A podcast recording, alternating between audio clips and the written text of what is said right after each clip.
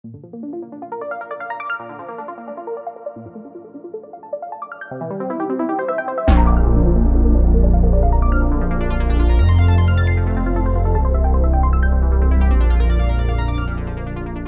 tal? ¿Cómo están? Muy buenas noches. Muchas gracias por estar aquí de nuevo en este año 2024, iniciando ya lo que se espera que sea una temporada pues más intensa de lo que normalmente ha venido siendo la política en Guanajuato en los últimos años.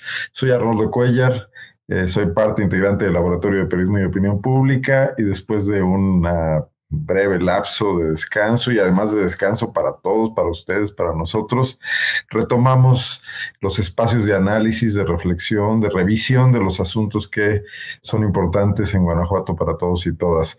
Y voy a... Eh, incorporar aquí al escenario a mi compañera en PopLab, Verónica Espinosa, periodista también en la revista Proceso y una conocedora como pocos de la escena política de no solo de Guanajuato, diría yo, porque Vero es una periodista que tiene un contexto nacional importante. ¿Cómo estás, Vero? Buenas noches.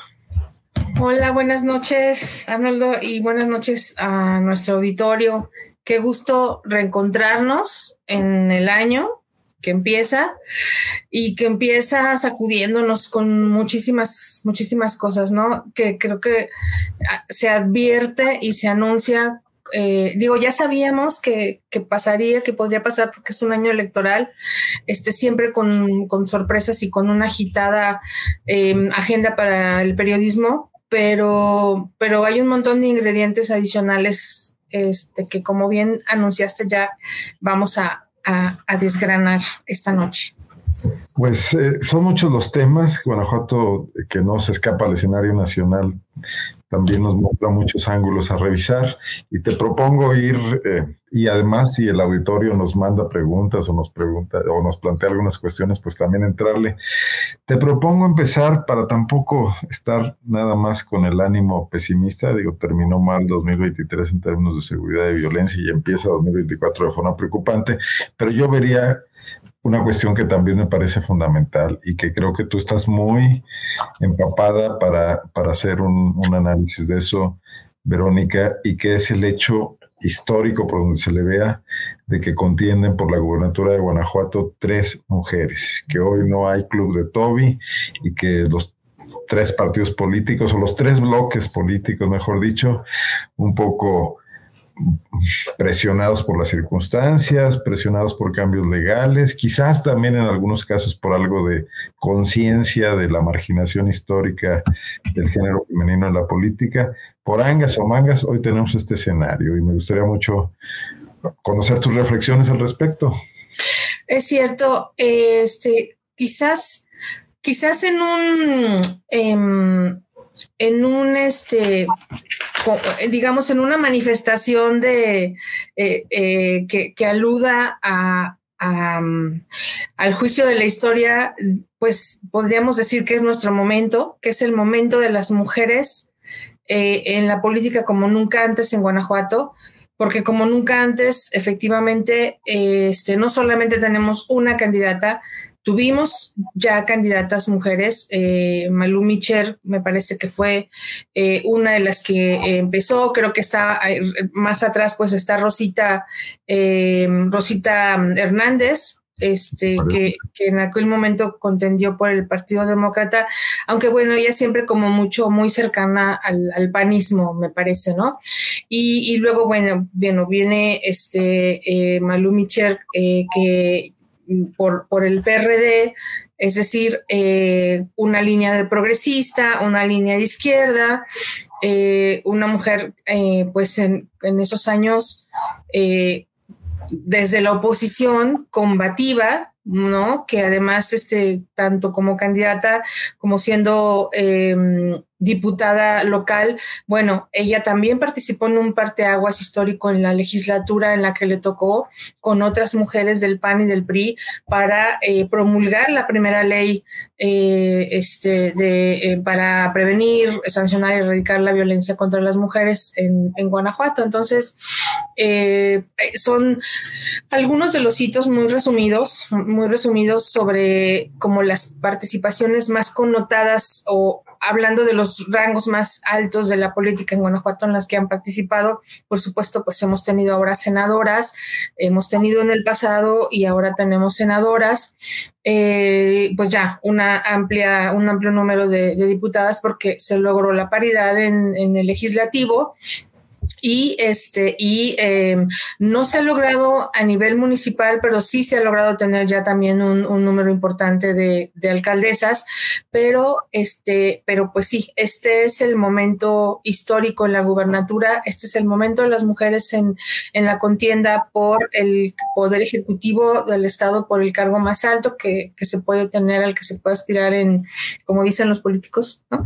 Este, en, en, en Guanajuato, en las en la trayectoria eh, de, cualquier este, político o cualquier mujer política en, Guanajuato eh, y em, este y bueno pues eh, sí hombres que se quedaron en el camino luchas luchas feministas y luchas em, también de, incidencia importante en partidos políticos que dan estos resultados que, llegan a una paridad em, que, bueno, que para algunos este, hay quienes peyorativamente eh, ¿no? se refieren a, la paridad de género como, como si fuera este, una imposición.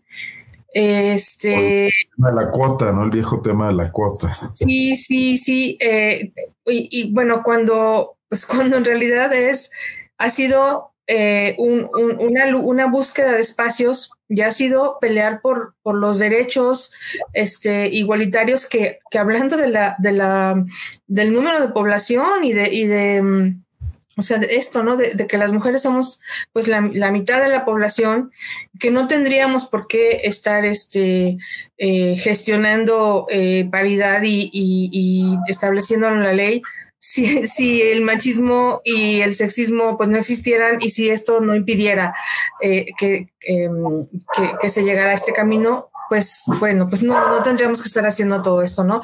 Entonces, en este escenario tenemos ahora estas, a estas tres mujeres, además muy diferentes, Arnoldo, si quieres, ya termino, cierro esta parte y platicamos, porque son de verdad mujeres con trayectorias este, muy distintas, en muy distintos ámbitos, y creo que que incluso muy distintas en, pues hasta me parece que eh, públicamente en, las posiciones que han manifestado, en cómo se han conducido dentro de la política, sus trayectorias, los, ¿no? los rumbos que han tomado y de hecho seguramente platicaremos.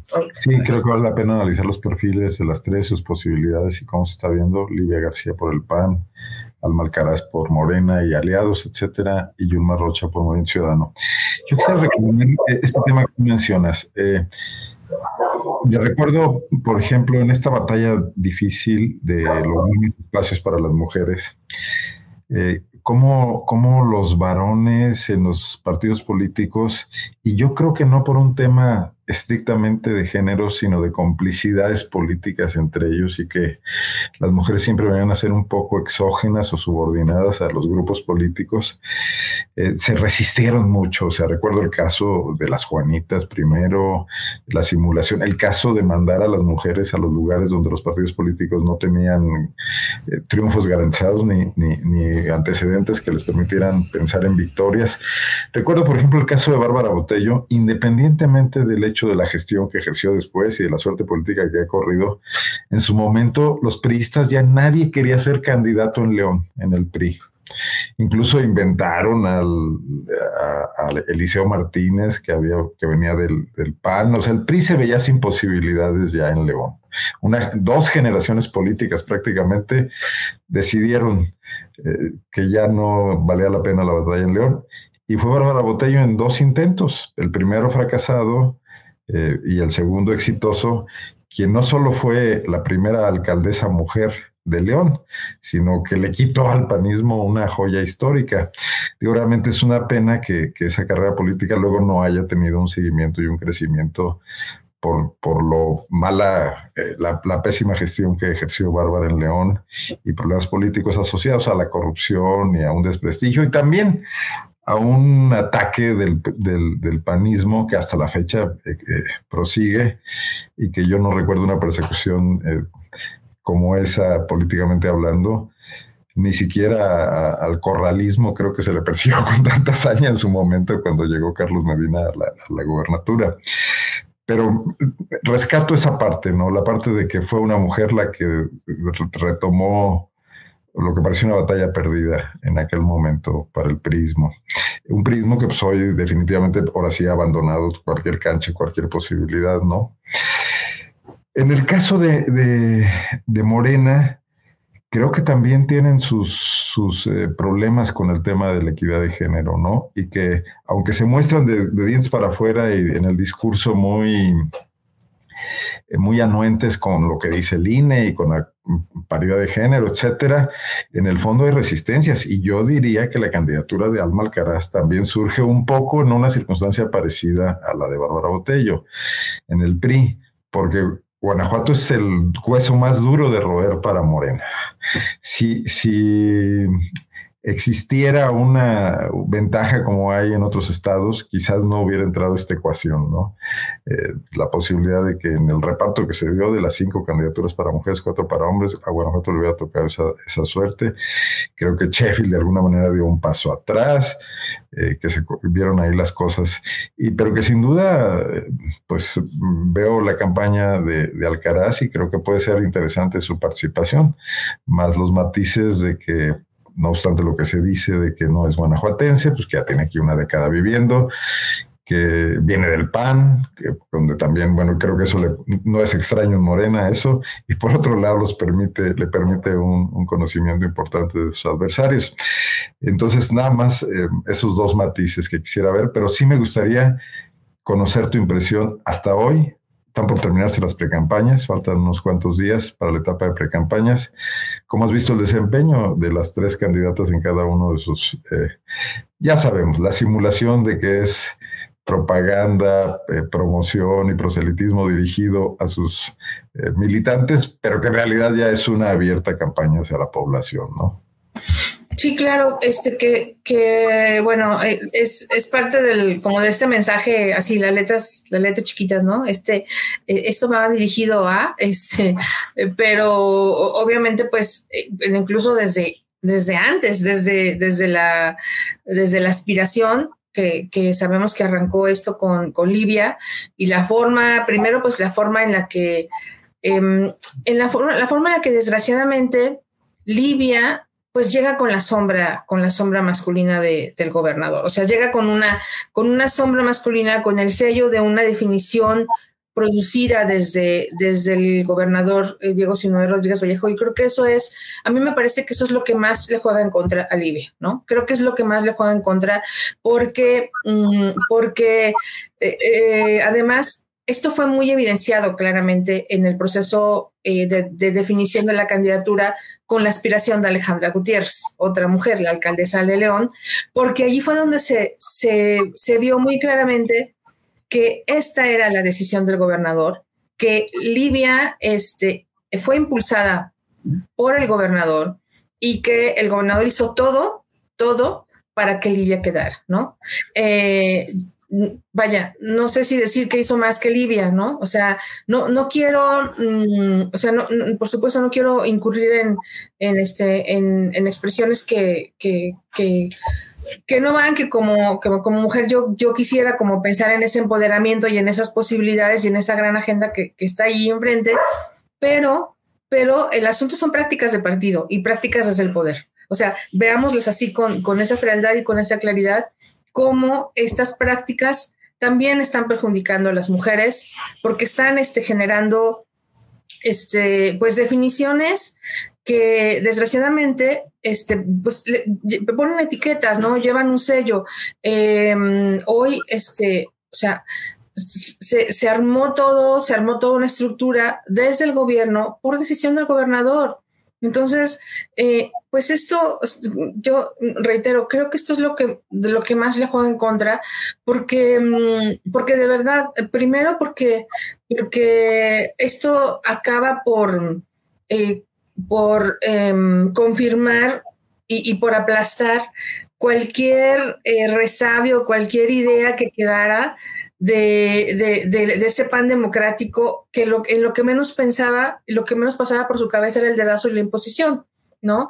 Hace mucho que esto dejó de pasar en Guanajuato, eso es verdad. Este, y bueno, esa ha sido la característica de, todo este proselitismo, de toda esta etapa con, con Libia. Libia tiene su discurso, tiene como su propio, eh, eh, se ha apelado mucho a su trayectoria porque, bueno, la tiene, es, es corta, es una trayectoria, pues sí, corta, es, este, eh, digamos que en muy poco tiempo escaló posiciones importantes. Este, creo que ah, supo también operar políticamente desde la Secretaría de Gobierno temas difíciles y coyunturales como, como la desaparición de personas y la relación con, con las buscadoras. Eh, y eso, bueno, también lo, hemos visto ahora. Este, em, pero, eh, vaya, pero creo que nos falta mucho de Libia, ¿no? Nos falta mucho de Libia y quizás eso es lo que tendríamos que ver en la campaña, porque este, me parece que eso no habla de un, o sea, no, estamos viendo un, un crecimiento sostenido este, porque está ahí pues esa, esa gran sombra. Y bueno, si, si comparamos, este, creo que alguien que entró como, primero como sorpresa, y, luego que entra como con su, con su propio discurso y además se ha sabido agarrar muy bien el tema de la, de las, de la inseguridad y de la violencia en Guanajuato, pues es Alma Alcaraz, ¿no? Si quieres, vamos, a, vamos a, ir por partes.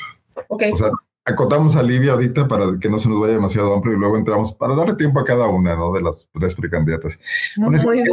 yo, muy brevemente quisiera complementar tu idea. Yo creo que Livia surge como candidata en las mismas condiciones en las que Diego Sinoe surgió como candidato. O sea, acotado, controlado por el gobernador en turno, inventado de alguna manera, creado por el gobernador en turno. Miguel Márquez hizo con Diego Sinoe lo que Diego Sinoe quiere hacer con Livia. Eh, sin embargo, también es justo decir que, eh, Miguel Márquez inventó una forma de sucesión panista que en Guanajuato no se había visto nunca. Un dedazo directo, una eliminación de la contienda interna ocurrió por primera vez y la construcción de un delfín de pe a pa, ¿no? Eh, muy en el viejo estilo que ya quizás muchos no recuerden de la presidencia de la República Perista. Y Diego no ha tenido la creatividad para inventar su propio método se, limitó a copiar el que había visto y ya. Bueno, lo calcó, lo calcó así puntito por puntito, ¿no? Sí. Con la, con la cuestión de que le falló el primer elegido, que fue eh, Jesús Oviedo. Pero mi punto de vista es que Miguel Márquez pudo hacer eso porque tenía un escenario político muy cómodo porque el presidente de la República, Enrique Peña Nieto, que se iba, no tenía ningún interés en lo que pasara en Guanajuato. Y el candidato, digamos, puntero de la elección, Andrés Manuel López Obrador, estaba preocupado por juntar los votos que le iban a dar la, victoria y no tenía particular interés en, digo, quería el digamos, el, eh, elegir lo que menos le provocara un daño en Guanajuato y por eso se fueron por Sheffield, un panista, etcétera, y tratar de conseguir votos, ¿no?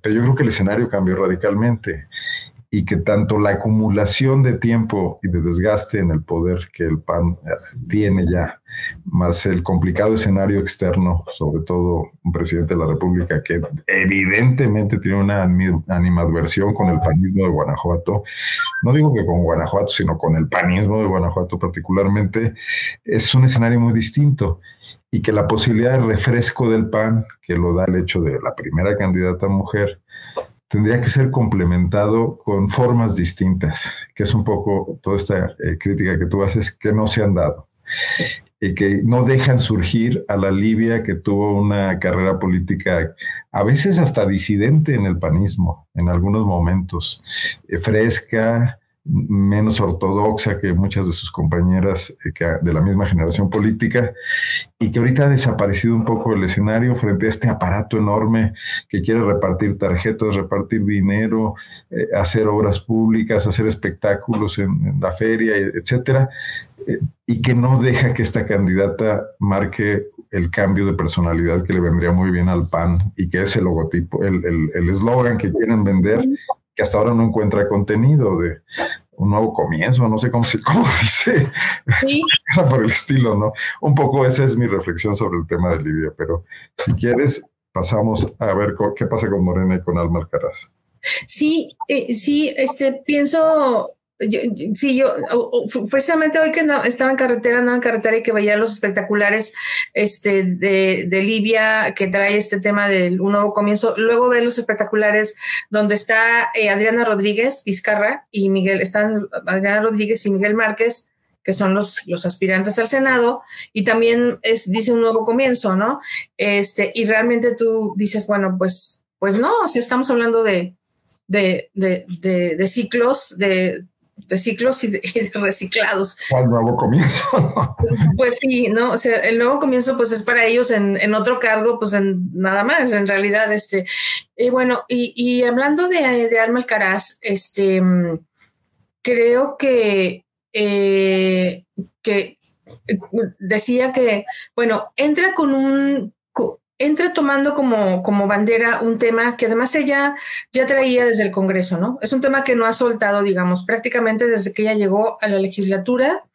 Este, lo, ella marcó y creo que uno de los puntos que quizás le ha dado más resonancia eh, ha sido justo eh, sus cuestionamientos a eh, la, estrategia de, seguridad o la política de seguridad pública, como sea que eso, si eso existe y donde esté, en algún cajón, en, no sé, en, la bolita mágica de alguien, de seguridad pública del Estado, eh, y, el desempeño de, los, de los dos titulares, de, de Álvaro Cabeza de Vaca y de, y de Carlos, el fiscal Carlos Amarripa, ¿no? Este, ella, digamos que se ha aferrado a, a esto y bueno, pues con, con creo que con, con, éxito en términos de que, pues tampoco es que alguien le pueda refutar mucho, ¿no? O sea, creo que encontró como la, encontró la, la, la este, el meollo del asunto. Y, los hechos todos los días le dan eh, y pretexto y marco sí, le, funciona de maravilla, ¿no? Este, porque, pues sí, eh, todos los días eh, hay un, una coyuntura que, de la cual, este, pues aprovecharse para armar el discurso del día de campaña. Entonces, este, mm, pues está, está con, ese, con este tema y bueno, ahora trae este tema, lleva este tema a, sus actividades de campaña.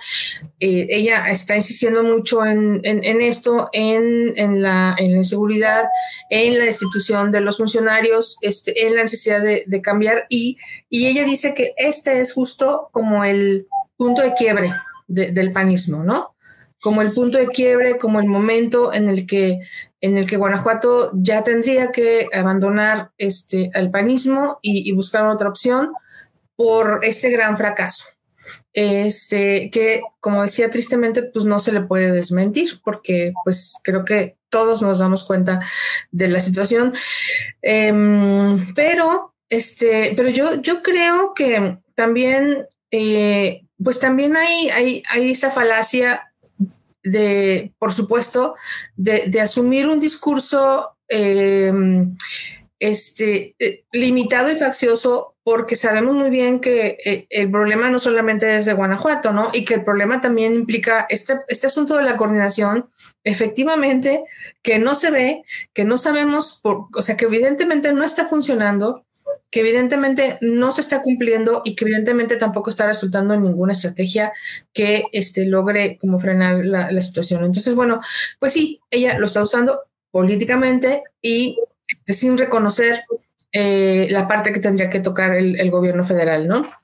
Este, em, más allá de eso, este, bueno, creo que el, tema, me parece, con, con Alma y con Morena, pues es que de ella sí tenemos que descubrir todavía mucho. O sea, creo que todavía vamos a ver mucho. Eh, o sea, todavía, más bien todavía este, tenemos como esa expectativa de a ver hasta dónde llega, este, hasta dónde muestra sus capacidades, hasta dónde puede asumir ella realmente el control tanto de su campaña, de su propia candidatura, porque eh, pasa también que, eh, que está Ricardo Sheffield, ¿no?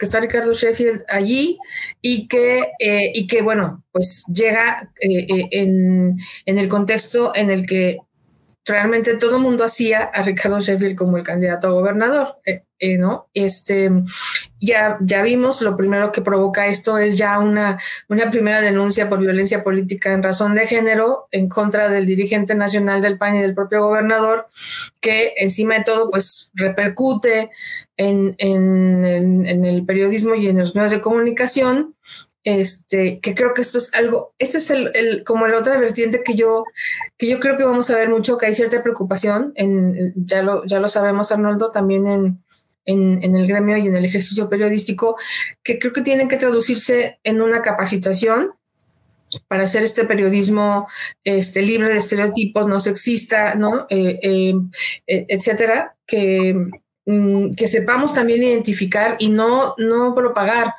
los discursos de, violencia y de odio de género, ¿no? Eh, bueno, pero eso es, esto es, digamos, otro tema, pero que ya entró en, la contienda, que ya entró en la campaña, eh, con lo que ya entró también Alma Alcaraz a, afrontar, ¿no? A, ponerse al, tú por tú y afrontar al, a, Diego y al, y al dirigente nacional del PAN. Y bueno, pues eh, vamos a ver, creo que es alguien a quien no conocemos todavía tan ampliamente en ya en, un asunto como, como este, como una candidatura. Bueno, vamos a ver. Y esto pues solo tiene como dos, posibilidades, ¿no? Que, que, tenga todavía un margen de, de, crecimiento considerable, que además tiene un gran aparato detrás también. Pues esta es la lucha de los aparatos, la lucha de las mujeres en el contexto de la lucha de los aparatos. ¿no? Aparatos gubernamentales, programas sociales, este, em, eh, padrones de beneficiarios. Eh, claro, todo eso va a jugar en un escenario eh, pues para las mujeres y vamos a ver estas mujeres cómo reaccionan y cómo colocan las agendas, ¿no? Nos dice Ricardo Contreras Soto que no solo hablemos de las candidatas, sino que también hablemos de los problemas de Guanajuato. Bueno, lo vamos a hacer, pero sí queríamos empezar el análisis porque son los personajes, son los protagonistas eh, y además están en la etapa en la que no van a hablar mucho de ideas y de propuestas. También tenemos el asunto de que las campañas políticas son un espacio que no se ha prestado para hablar de grandes diagnósticos, aunque está ahí siempre el pretexto de los planes y los programas, y las, pero son uno, un par de ideas las que en un momento dado mueven, eh, digamos, la simpatía o antipatía de los votantes con, con los candidatos, ¿no? Ya tú se sabe de este o es la economía, o es la seguridad, o es el cambio, etcétera. Eh, pero bueno, eh, vamos a cerrar con, el tema de, de, Yulma Rocha. Yo nomás quisiera decir en el caso de Alma Alcaraz rápidamente que creo que fuera de ser una candidata débil por lo que se pensaba que Ricardo Sheffield tiene tres campañas tras, bueno, muchas campañas como panista y dos campañas como morenista, una al, laboratorio y otra a la alcaldía, muy conocido, muchos negativos también, y también un carácter explosivo que ya lo ha hecho cometer errores graves en sus anteriores campañas. Eh, creo que Alma Alcaraz, como tú dijiste, es un misterio, habrá que conocerla, pero también es alguien que se puede disciplinar más a un plan y, que tiene un piso del que no va a bajar, que es este crecimiento que ha tenido Morena, que ocupó el lugar de segunda fuerza política desde su aparición, desplazó al PRI, bueno, a los tres años de su aparición, digamos, en 2018 y en 2021 lo mantuvo, y que es una candidata de cuidado. Y si atenemos a las encuestas, si nos atenemos, pues hay las, las más eh, abiertas, hablan de 12 puntos a favor del PAN, y hay otras que hablan de mucho menos, de 4 o 5 puntos de diferencia. Entonces, sí va a ser importante observar a Alma Alcaraz, ver su crecimiento y, ver si logra conectar, si más allá del tema de la seguridad, que como tú dices lo tienes súper dominado, logra hablar de otras cuestiones y además vender un poco de esperanza y no nomás crítica al PAN, porque al final de cuentas también hay que decir qué va a hacer ella y está la carga de que la federación tampoco ha sido muy eficiente, ni, ni el gobierno de López Obrador en el tema de la inseguridad. Bueno, ¿Cómo ves la emergencia de Yulma Rocha, la importancia de que haya una tercera candidata, de que no haya solamente una confrontación como la, bueno, ya, ya no, ya en la nacional también hay candidato de MC a partir de hoy, y curiosamente es el hombre, ¿no? A mí me gustaría mucho más bien, aquí que tú empezaras, quisiera conocer, porque más yo sé que, bueno, ya, ya ella ha estado en diálogo aquí en, en la videocolumna, ¿no? Ya, ya ha estado aquí contigo, este, y creo que este intercambio de impresiones también. Y bueno, es alguien también a quien políticamente conoces este, desde hace tiempo, porque pues eh, ella pues ha tenido también una participación en el prismo, este, que aunque es, bueno, es joven, pero pero ha tenido ya papeles protagónicos en, en, el prismo y pues una, además la forma en que rompe, eh, bueno, en que, en que primero en que, la, en que la hacen romper, porque creo que eso en realidad es lo que pasó este, con el prismo y, y, cómo llega Movimiento Ciudadano. Este, ahí a mí me gustaría más bien preguntarte a ti, Armando. Yo confieso que, que somos conocidos de hace tiempo y amigos, incluso te podría decir. A mí me cae muy bien Yulma Rocha por su capacidad de su resistencia. Eh, creo que no ha, no ha encontrado las cosas fáciles. Es una mujer que se hizo a sí misma, que no tenía en su momento ningún capital político más que sus ganas de ser política, egresada de la Universidad de Guanajuato, regidora en Irapuato. Me acuerdo mucho cuando era regidora, creo que era el gobierno de Luis Vargas, este, que un día la tuvieron que sacar, como a Carlos Arce en Guanajuato, cargando de la presidencia municipal porque fue a protestar a un miércoles ciudadano y le armó un relajo ahí al presidente municipal. Siempre ha sido muy combativa, tenía esa energía, por parte de la corriente que encabezó Wintilo Vega, cuando Wintilo decide dejar al PRI, ella decide quedarse en el PRI, lo que también provocó ahí una ruptura política. Fue muy maltratada por el, el grupo ganador en ese momento, que era Miguel Ángel Chico y Bárbara Botello. Eh, logró eh, sobrevivir a eso tuvo que echar mano del expediente de convertirse en Juanita, episodio que a ella no le gusta recordar, pero que es inevitable, está ahí en su historia, en un momento dado en que eh, yo entiendo y justifico porque ella buscaba ser regidora en Irapuato y le cerraron la puerta. Y, entonces llegó esta, esta ancla desde México, operada por Carlos Chorán, para eh, solucionar un problema allá global, nacional, del grupo de Emilio Gamboa y fue la diputada que aceptó y que bueno, hoy puede ser visto con otros ojos, muy condenable, pero en su momento fue su manera de sobrevivir políticamente. Creo que la Yulma Rocha que emergió de ahí y que recibió duras críticas por eso, entendió muchas cosas. Hoy la veo convertida en una mujer que conoce de otros temas, que conoce de temas de género, que se, se puso a estudiar esas cuestiones, que las ha tratado de entender y que ya tiene otra perspectiva. Y, y bueno, pues cometió este error garrafal y terrible de cuando le tocaba la gran suerte de dirigir al periodismo de Guanajuato tras la debacle de Gerardo Sánchez, decide confiar en un viejo aliado político que lo venían siendo desde el guintilismo, que era Alejandro Arias, que a los cinco minutos de que le dio su confianza para colocarlo como secretario general del PRI la traicionó. Eh, digo, al fin entre priistas, creo que ahorita Marco Cortés anda batallando con Alito por cosas como esas y, se queda aislada, pero otra vez va contra corriente, no se vence, no les busca la cara, decide confrontar no a Alejandro Arias y a Ruth Tiscareño, sino a Alito Moreno y a Carolina Villano, que, que avalaron el, esta traición que le tocó, porque Arias iba al PRI únicamente a organizar una elección donde Yulma iba a ser la presidenta del partido, en, usos y costumbres priistas, ¿no? Iban a recorrer el Estado y, no lo hizo, retrasó el periodo hasta que empezó la elección, se quedaron en el PRI, se quedaron con las plurinominales, eh, todo mundo le reclama en el PRI a, Yulma, eh, ni siquiera puede ella quejarse mucho o no podía siendo periodista de Arias, porque todo el mundo le decía, pues si tú lo pusiste, ¿no? Y pues sí, era cierto, ¿no? Pero logra eh, este, esta cuestión de, volverse significativa en la Cámara, logrando esta, esta alianza de la bancada feminista con, con Ángel y con la diputada del Partido Verde, Marta Ortega, que creo que un poco Yulma fue el motor de eso. Digo, luego las tres eh, hicieron una chamba de la que yo aquí he platicado con ellas dos o tres veces, se ven muy integradas, les gusta hacerle travesuras a los panistas, le dieron algo de vida a esa legislatura y, se gana este lugar natural de que hoy el movimiento ciudadano le ofrezca la posibilidad de incorporarse con ellos además de ser su candidata a gobernadora, ante también una carencia de cuadros de movimiento ciudadano, y que le entre con entusiasmo, sabiendo que va a batallar, que recibe un partido que está sobre tres o cuatro puntos, que, tendría que llevarlo por lo menos a cerca de los dos dígitos, lo más posible, que no es sencillo, que no hay dinero. Me parece interesante que haya políticos todavía así, ¿no? Que no estén esperando comodinamente la plurinominal, etcétera. Creo que refresca la política de alguna manera con todo lo que tenemos de, precariedad en la clase política de todos los partidos.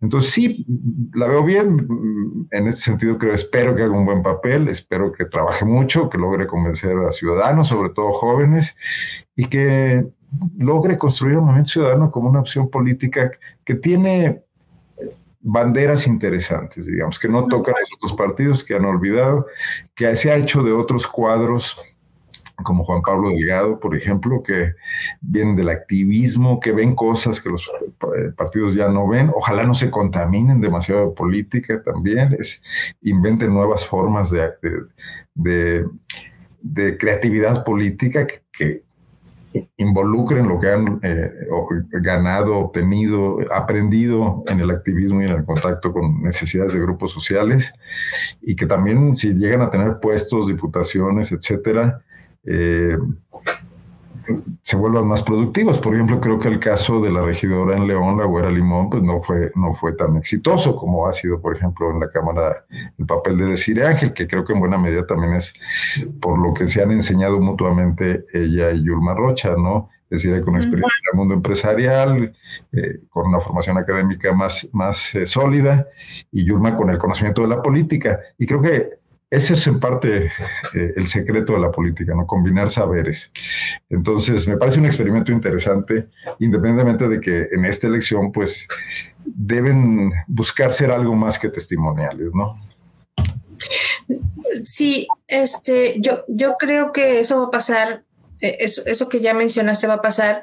Jun va a tener que trabajar mucho, o sea, creo que va a ser la que, un poco, un poco mucho la que, quizás de la que más da la le toque, porque porque bueno, pues este, las otras dos candidatas pues tienen, hablamos otra vez de toda esa estructura, o sea, tienen eh, partidos, este, o eh, luego sí, Morena es como una extraña mezcla de como de todo un poco, pero, pero a fin de cuentas hay una, una estructura este, partidista, o sea, o hay una estructura que eh, en este caso, este, pues es lo que no, lo, lo, que no tiene Movimiento Ciudadano, es lo que no tiene eh, Yulma detrás, entonces habrá mucho, mucho más este trabajo eh, para Yulma, pero, eh, pero creo que de las tres, pues ella es la que tiene más experiencia hablando de operaciones territoriales, hablando de como de la talacha partidista, ¿no? Creo que de las tres,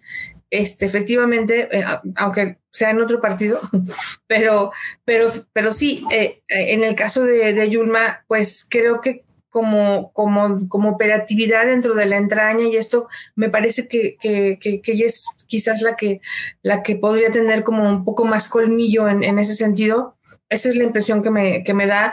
Este, yo, mm, bueno, tomo con un poco más de reservas el, el asunto de, de, la, de la mm, em, bancada feminista, porque, este, bueno, o sea, sí que bueno que hay entusiasmo, pero, pero pues yo creo que, que no es un asunto, es un asunto mucho más de, responsabilidad, de, de, de, conocimiento responsable, de, de me parece que, o sea, todas las posibilidades que hay allí este, y que no se pueden echar por la borda mm, con, con, menos entusiasmo, sino pues con entusiasmos bien informados, bien documentados, bien respaldados por la gente que sí sabe y, eh, y por, por, el camino por el que deban ir, ¿no? Aún con todo y eso, eh, con todas esa, esas reservas, me parece que justo lo, lo, lo valioso ha sido que pongan el el, tema en, sobre la mesa de la, de la legislatura, ¿no?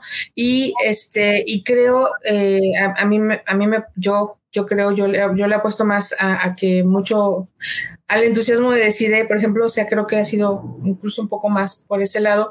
Este, efectivamente, las, las figuras sobresalientes para nosotros del Movimiento Ciudadano, pues son creo en este momento, pues Juan Pablo y, y Deciré, bueno, ahora Yulma, eh, este, y, y, y, y, también la preocupación, creo la preocupación de otros cuadros de Movimiento Ciudadano que más bien ya están tirándole al monte, como pasa en Moroleón, ¿no? Que, que o sea, esos son los, los lastres que, que va a arrastrar el Movimiento Ciudadano y que está arrastrando ya Movimiento Ciudadano. O sea, creo que son las cosas que desgraciadamente este, pues se suman a las carencias y que pues sí generan, generan eh, problemas. Yo eh, entiendo que, este, que hay una intención de, de, la alcaldesa de Moroleón de, de, si no de reelegirse, pues a lo mejor quizás hasta ir otro, otro cargo.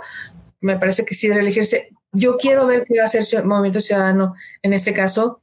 Y si no, esto, que, que ella podría incluso eh, irse a, a Morena, ¿no? O, irse a otro partido. Quiero ver qué va a hacer ciudadano, Movimiento Ciudadano con eso. O sea, me parece que son como estos claroscuros, ¿no? Estos son, lo, me creo, los oscuros porque pues sabemos la, la, forma en que llegó, pero también sabemos estas sospechas y estas, este, pues estas, estas eventualidades que, que ha habido en, en, la forma de gobernar de, de este, mm, de la alcaldesa de, de Moroleón, perdón, se me fue el nombre, solo recuerdo que es este Barragán. Eh, Barragán, ajá, bueno, se llama con su mamá, este, pero que, mm, que creo que es, esto es como, como la otra parte, como la otra cara, ¿no? Y que, bueno, la otra cara también la tiene el panismo, también la tiene Morena, pero eh, en un partido que está luchando por, por ganar espacios, con una candidata que está luchando por como por em, plantear Mm, eh, un escenario distinto, una, otra, otra agenda, este, em, crecer el partido, este, eh, muy difícilmente eh, ganar, muy difícilmente, o sea, creo que crecer sí, ganar creo que muy difícil, pero que sí puede lograr posiciones y puede lograr posiciones importantes, pero que dentro pues tienen estas, estas condiciones complicadas en, en, municipios como Moroleón, ¿no? Bueno, y Yulma yo creo que ha sido la más activa en estos días en redes sociales, en esta pre-campaña, la que ha estado variando un poco más los temas, no solo el de la seguridad, aunque también ha dado muchos, muchos puntos de vista y opiniones y videos y TikTok sobre el tema. Y bueno, pues ya se ganó este el primer ataque eh, de violencia política de género por un eh, me, da trabajo decirle influencer porque ahí caben tantas cosas, pero un personaje que maneja páginas de redes sociales que eh, trabaja para el gobierno del Estado, ha trabajado para varios gobiernos panistas, para otros políticos, y que insultó a Yulma Rocha porque criticó a la Feria de León eh, en el sentido de que se estaba gastando más dinero en los conciertos que lo que se le va a destinar al Instituto de la Mujer y a muchas otras cosas. Eh, diría yo, la Procuraduría de los Derechos Humanos, a las comisiones estatales de víctimas, etcétera, ¿no? entonces creo que de alguna manera no deja de ser un éxito de Yulma haber concentrado los reflectores de la guerra sucia panista antes que Alma Alcaraz? Pues bueno, mm, de, una manera diferente. Acuérdate, lo, lo, decía yo al principio, este, o sea, Alma Alcaraz ya tuvo su dosis porque de Alma Alcaraz se burlaron el gobernador y se burló Marco Cortés, ¿no? O sea, dijeron que como que, que, Morena este, ya, ya estaba dándose por perdido en Guanajuato y que se habían ido como por la, por la fácil, ¿no? O sea, creo que creo que más claro no lo pudieron decir. Este, esto también ya generó una, reacción. Eh, y ahora viene esta, esta segunda embestida, también desde el panismo, a través, porque, pues a través de, los gatilleros que no faltan nunca, este, eh, que pues que además que, que, se pagan y se pagan muy bien. O sea, evidentemente eh, si alguien como, como este, este sujeto este, lo hace pues porque puede y porque se lo permiten eh, y porque además no es la primera vez, ¿no? O sea, algo que, quedó de manifiesto también en, la reacción mm, tanto de Yulma como la reacción que generó en el propio, en el propio gremio, una es este, la importante cantidad de contratos y de recursos públicos que se asignan eh, como si fuera, además, como si fuera publicidad oficial, eh, que sabemos muy bien que, tiene también como sus reglas y sus objetivos. O sea, obviamente la publicidad oficial solo tiene el objetivo de que se conozcan y se difundan las acciones y los programas del Estado, ¿no? Eh, no que se pongan a, atacar este, opositores, o sea, está claro que eso, ese no es el fin. Este, desde ese punto de vista, pues ya hay como una, eh, una violación a, los fines de la, de la publicidad oficial, desde ahí tendrían ya que tomarse medidas. Pero bueno, Este, creo que eh, si alguien también ha sabido aprovechar eh, el tema de la publicidad, pues ha sido este gobierno. O sea, sabemos muy bien que desde Márquez para acá hubo un crecimiento exponencial de los recursos destinados a, comunicación social y a publicidad y, y, pues también sabemos cómo, cómo se ha repartido, ¿no? Este, aquí se han hecho algunos, algunos trabajos, bueno, tanto nuestra compañera este, Kenia Velázquez como eh, otros compañeros como Carmen Pizano, pues han, han la propia eh, Melissa Esquivias en el caso de León, pues hemos visto cómo, cómo opera, eh, cómo operan desde estos gobiernos, incluso con la contratación de este tipo de perfiles, este, para, pues para manejar números muy elevados de, seguidores y de likes y de todo esto. este, y que pues acaba siendo pues los que hacen el trabajo sucio. Bueno, y yo te diría para entrar al tema que nos plantean y que también es interesante, ¿frente a qué estado están estas tres candidatas? ¿Cuál es hoy la, situación de Guanajuato, digamos? ¿Cómo enumerarías las prioridades o las urgencias y también los planteamientos que podrían traer cambios a modelos agotados?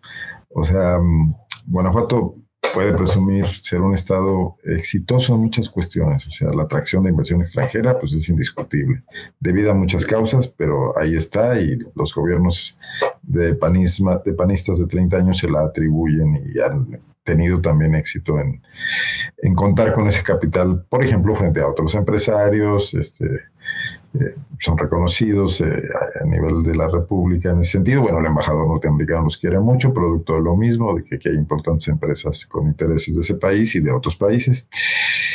Pero eh, el modelo muestra ya cierto agotamiento en ese caso. Tenemos el tema de la violencia y la inseguridad que ahí está, y, y, otros que emergen y que de repente no, no, reciben la necesaria atención y que creo que resultarán ser más trascendentes en el mediano y largo plazo. La crisis hídrica, la contaminación, eh, bueno, el, tema de la movilidad en las ciudades también.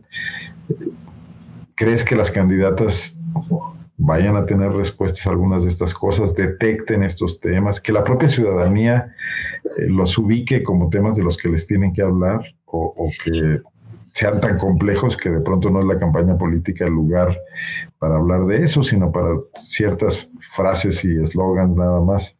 ¿Cómo, estás viendo esa, esa Es que generalmente, generalmente eso es lo que pasa en las campañas y, para eso son las campañas, ¿no? Para hablar de todo menos de lo que realmente hay que hablar y de lo realmente importante. O sea, eh, ya estamos escuchando algunas, algunos apuntes, por ejemplo, en el caso de Olivia eh, García, sobre lo que, lo que ella dice, este, este nuevo comienzo, y, y ella dice que va a haber una, una, este, Mm, una, una, estrategia distinta y que ella ya está consultando a expertos y especialistas y que definitivamente va a haber cambios. Este, lo, que, lo que no puede quedar eliminado, lo que no puede quedar fuera de la memoria de las y los guanajuatenses en el caso de Libia, pues es que ella, este, e, ella facilitó no sé, cumplió desde el Congreso eh, con facilitar la ratificación de Carlos Amarripa como fiscal general del Estado. O sea, eso está en las cuentas de Libia, ¿no? Eh, eh, esto es algo de lo que ella no habla, pero, pero sus contrincantes sí. Este, creo que hoy, hoy Alma Alcaraz justo, justo estaba mencionando esto, pero bueno, pues sus contrincantes y, el resto del Estado, ¿no? Porque, pues porque el tema está allí. O sea, mm, yo no sé, no sé si realmente se van a atrever a abordar asuntos como la crisis hídrica, o sea, como esta cercanía con lo que todo estos que, que llaman los científicos el día cero, que de verdad es algo que está muy cerca, que de verdad es, es un, o sea, es una situación muy grave, es una expectativa cercana y muy grave la, el déficit y, el abatimiento de, los mantos viáticos y la, las escasez de agua en, el estado. Este, eh, y y, yo no sé si tú has escuchado algo. Yo, yo no he escuchado realmente algo que me llame la atención, algo que diga, ah, ya está, ¿no? Ya la candidata salió, hoy puso sobre la mesa el, tema y, hoy está ya esto en el, debate público, ¿no? Em, eh, y creo que, creo que va a ser muy, muy fácil que evadan este, asuntos como este. con la seguridad no pueden porque, o sea, no pueden evadirlo el, tema bueno, porque para Movimiento Ciudadano y para Morena, pues es un, es un buen capital de campaña, ¿no? Y pues para Libia, pues porque, pues porque este gobierno se le está echando en cara hasta el último día. Este, eh, y, no sabemos si, si, si cuando empiece, porque creo que algo que tenemos claro es que para que esto, eh, esta violencia mengue y para que mm, eh, realmente haya como acciones mm, decisivas y tajantes, pues todavía falta mucho rato. O sea, creo que, creo que eso lo tenemos claro, ¿no? Y yo recuerdo, Arnoldo, cuando, no sé, hace dos años, tres años decíamos, oye, pues, ¿cuál será la expectativa del próximo? Pues, este, no puede ser peor, ¿no? Eh, hace cinco años decíamos eso, no puede ser peor, y fue peor. Y el siguiente año decíamos, no, esto ya no puede ser peor. Y ha sido cada vez peor. Cerramos el año con una masacre de una magnitud tremenda en, en Salvatierra. Y, no solamente por las características, por, por, el número de víctimas, por quiénes eran las víctimas, por, por lo que estaban haciendo, que era una celebración de jóvenes, sino por la implicación, por la, los testimonios este, que, que señalan que policías de las Fuerzas de Seguridad del Estado, la Secretaría de Seguridad Pública del Estado y del Gobierno Municipal Panista de Salvatierra estaban allá afuera mientras estaba desatándose esta masacre y, permitieron que terminaran y que se fueran. ¿no? Este, y esto como que ha pasado un poco, nadie dice nada, ha pasado un poco de noche, pero hay un testimonio rotundo este, muy firme, muy, muy consistente, que, eh, de, una persona, ¿no? de, una persona, de varios testigos que, pudieron llegar y que pudieron eh, afrontar a estos elementos. Y esto, esto es, está, esto ahí, esto está ahí, esto pasó. Eh, y, lo tenemos que recordar, ¿no? Porque no, esto no, sí pasó, ¿no? Pasó, y, y, se quiere como, como obviar, yo incluso pensé que lo que había pasado ahora en Celaya, este, el domingo, mm, y estas, estos, eh, estas detenciones, a mí me parecía que, que pudo haber sido incluso hasta como una estrategia, este, pues para, para dejar atrás este tema de Salvatierra, ¿no? Pero, pero hay un montón de familias para las cuales esto no va a quedar atrás esto no se va a olvidar. ¿no? Yo diría que toda una comunidad, porque creo que hay una gran solidaridad, o sea, fue tan masivo el asunto y tocó que, impacta más allá estrictamente de las familias.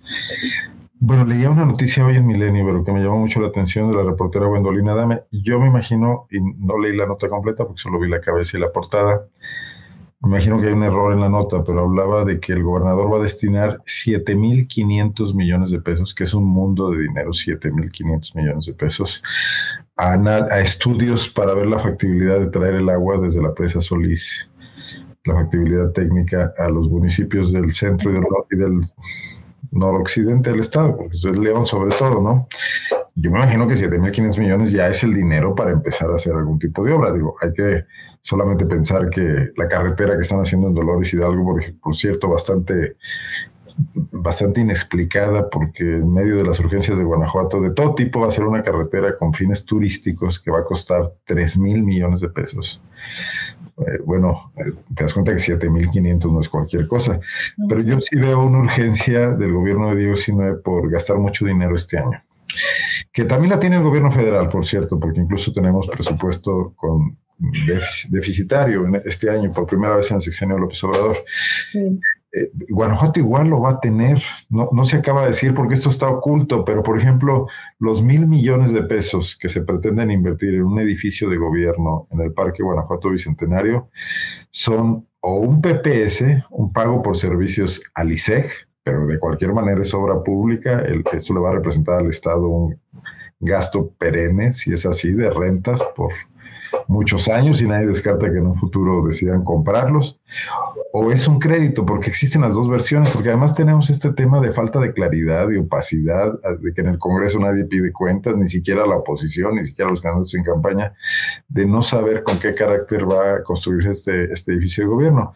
Si es un préstamo, es un préstamo raro porque es de una entidad donde hay fondos de los trabajadores, no, no pasa por el Congreso, no tiene el mismo carácter del endeudamiento público cuando se hace contra una institución financiera y además el ICE cobra tasas por encima de los bancos, porque por ley, como es un patrimonio que debe crecer, no puede dar tasas comerciales.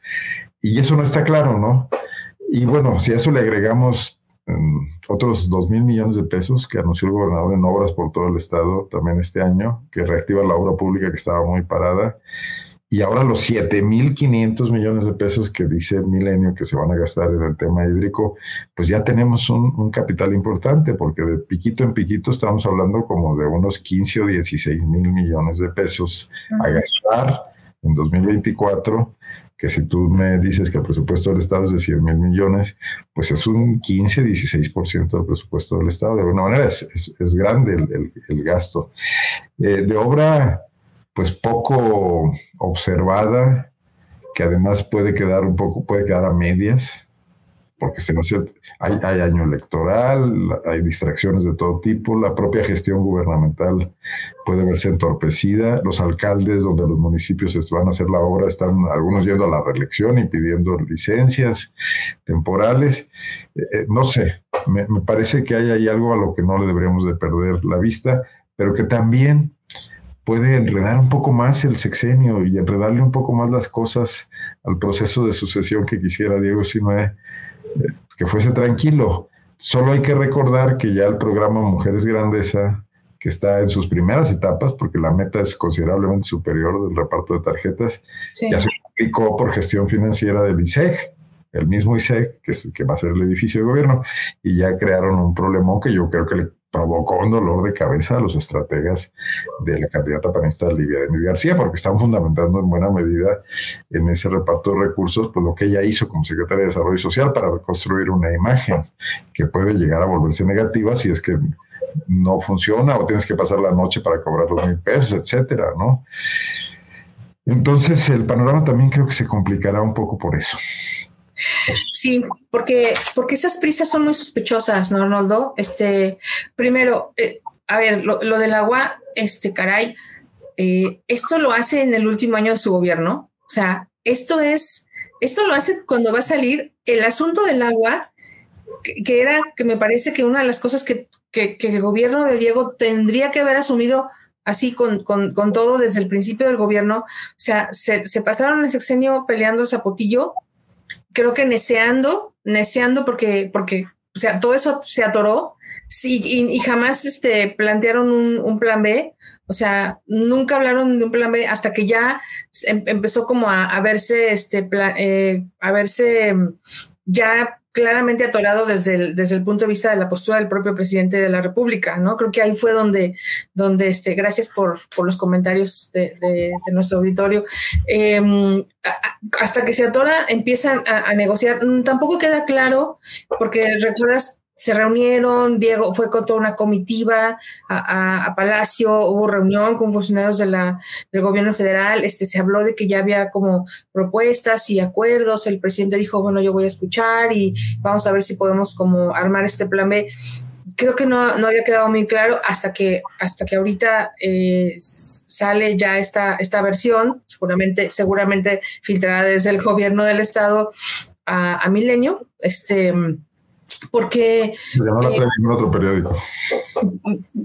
Digo, como, otro, como ha pasado en otros casos, pero bueno, pienso, pienso en lo tarde que llega y, pienso también eso, en, qué sentido tenerle, cómo pueden resultar esto en un contexto además tan complicado para el PAN en este momento.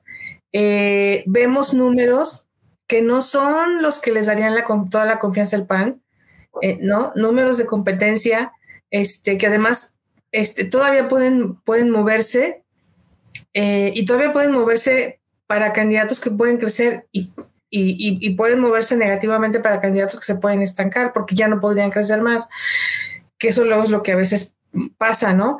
Eh, y pasa mucho con los candidatos oficiales, em, como en este caso en Guanajuato es, es Libia. Entonces, yo, yo, o sea, creo que es muy sospechoso eh, el, esquema. Luego, la verdad es que acabas pensando en, esta frase del año de Hidalgo, porque esto parece la, parece la aplicación brista del año de Hidalgo. O sea, de verdad, es, pasó todo el sexenio y en el último quiere hacer todo. ¿Por qué quiere hacer las grandes obras? Porque sabemos para qué sirven las grandes obras en términos de recursos, ¿no? O sea, sí sabemos y además estamos viendo también pasos sospechosos como pasa ya, como lo vimos ya con las primeras licitaciones de este para, para el proyecto de en el caso del edificio de gobierno en el bicentenario, o sea, ya vimos eh, hay una declaratoria de, mm, licitación desierta, este, o sea, ¿qué, sigue? ¿Qué va a ser ahora el, eh, el gobierno en, en este caso? Creo que son también pasos que nos hacen eh, dudar y que nos hacen pensar y este, en que, bueno, pues esto puede que no termine de la mejor manera y sí puede que le deje a Libia un elefante muy pesado, este, en, digo, si es que ella llega a ganar en el arranque de un gobierno o a quien llegue, ¿eh? la verdad, a quien llegue. Recordemos una estampa del pasado ya lejano, 1991, cuando una obra pública que se creía magna, que se, que se quería magna, que es el auditorio de Guanajuato, eh, por el último gobierno periodista Rafael Corrales Ayala, entre las prisas, entre la corrupción, entre muchos errores, pues se colapsó el techo del teatro, justo unos días antes de las elecciones, en, las, en plenas campañas electorales, Vicente Fox candidato, Ramón Aguirre candidato. La elección al parecer no recibió influencia, aparentemente Ramón Aguirre ganó, pero ya sabemos todo lo que pasó después. Y creo que al final del día fueron muchas cosas como esas las que terminaron debilitando aún más una candidatura de, de una gente que, bueno, pues en el viejo estilo, sin arraigo, etcétera, ¿no? Con mucha prepotencia y soberbia haciendo campaña, y un PRI muy desgastado y un gobierno también muy, muy insolvente. Entonces, pues sí, eh, ahí están las cosas como tal. Y yo creo que la más preocupada en este momento debería ser Livia García, y no solo por el hecho de que le dejen un cochinero, porque a lo mejor le complican tanto las cosas que ya va a ser lo de menos el cochinero, sino cómo rescatan la posibilidad de seguir gobernando Guanajuato. En el chat que si ahí tiene Morena oportunidad de ganar la gubernatura de Guanajuato. Yo les diría que esta es una elección competida, no, no pareja, no, no con ventajas eh, irremontables, es competida, pero también ahí dependen los candidatos y las campañas. No sé tú qué piensas al respecto. Yo creo que diríamos que, por supuesto, esta, esta no es eh, una campaña fácil para el PAN, no es una competencia fácil para el PAN. Creo que esta es la competencia más complicada que tiene el PAN en muchos años, este, más bien en Guanajuato, y que eh, no sé, tampoco, tampoco me atrevería a decirlo. ¿Podría ganar Morena? Yo creo que yo, yo más bien pensaría, sí, creo, porque creo que podría perder el PAN, ¿no? Porque el PAN está muy desgastado, porque Morena tiene pues una gran infraestructura federal detrás.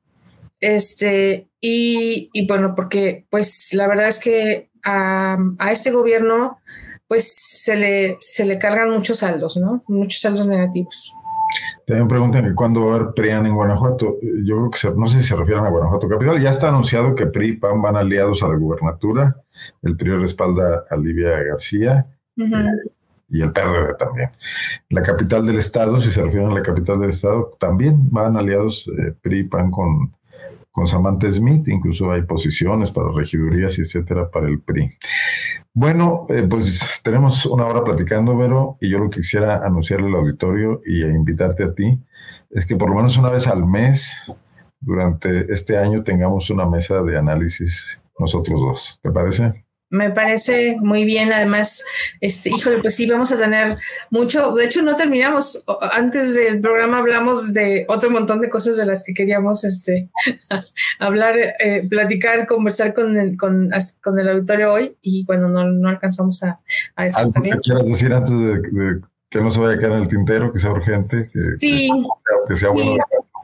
Sí, sí quiero decir algo que tiene que ver con, con lo que pasó el domingo en Celaya este, porque creo que es algo que hay que resaltar, eh, cómo eh, no solamente en, cuanto a, cómo escala la, violencia en Guanajuato y toma estos distintos, estos distintos este, espacios de la vida cotidiana de Guanajuato, sino esta vez eh, la, criminalidad eh, ya tocó otros, otros, otros personajes y creo que de una manera, creo que estos son mensajes que van también escalando, ¿no? Eh, asesinaron a un bombero. Es la primera vez que, que pasa algo así. O sea, es la primera vez que se suma a tantas primeras veces en que la criminalidad invade los, la vida cotidiana de, Guanajuato, ¿no? Este joven, Felipe Jiménez, bombero de Celaya, y lo quiero comentar por lo que pasó, lo que lo vimos hace unos minutos, eh, lo compartíamos este, nosotros, bueno, eh, eh, en, los medios de, Celaya, particularmente de nuestra colega Gaby Montejano de Agora, informativo que, que publicaban ellos como hoy en el homenaje a este bombero Felipe Jiménez, que fue atacado directamente, que se le dispararon cuando él solo iba a hacer su trabajo, a, combatir los, incendios de los vehículos en estos ataques. Este, eh, pues llegan a, el, alcalde Javier Mendoza Márquez, el alcalde del PAN y su esposa, eh, al, al homenaje y por supuesto reciben reclamos ciudadanos y contestan le contestan a, las personas, en este caso a una señora, a una mujer, eh, eh, con, un despotismo, con un desdén, con, un, con una este, actitud prepotente, completamente falta de sensibilidad.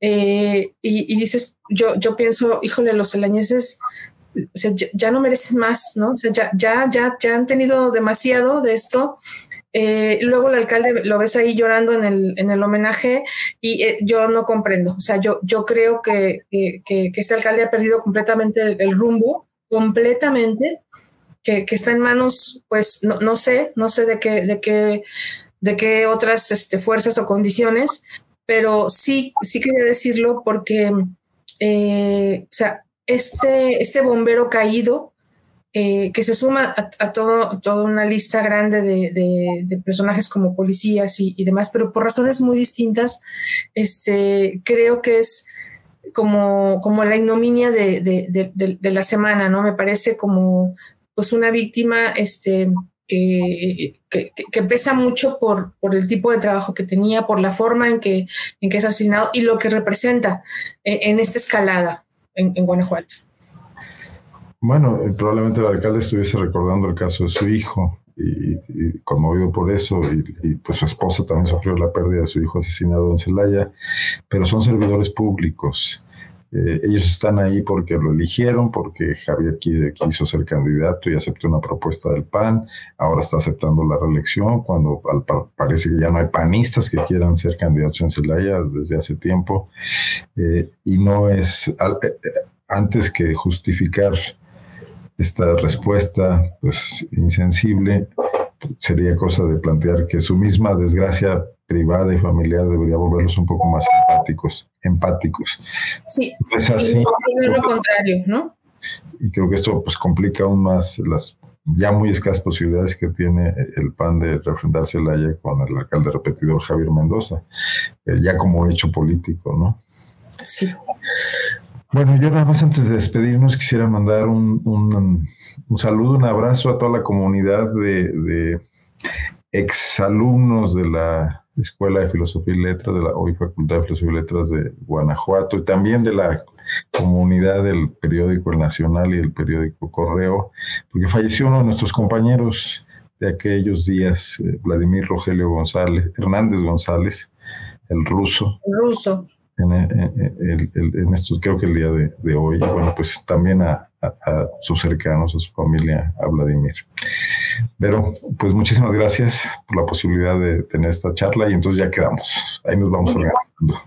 Se vienen dos meses de cierta tranquilidad política, no creo que mucha, por lo menos electoral, porque termina la pre-campaña y inician en marzo ya propiamente las campañas. Ya tendremos ya los alcaldes funcionando con licencias, etcétera, en León, en muchos otros municipios que quieren repetir.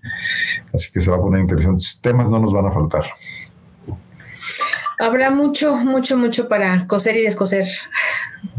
Bueno, pues muchísimas gracias a todos los que estuvieron aquí siguiéndonos, a los que se reincorporaron y se reencontraron con nosotros en este 2024.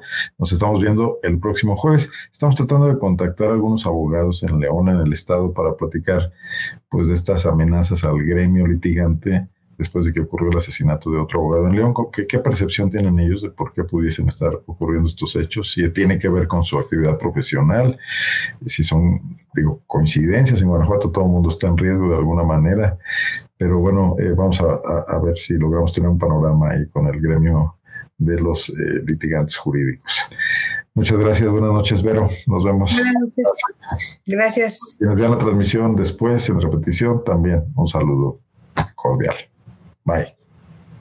No olvide vernos en poblab.mx.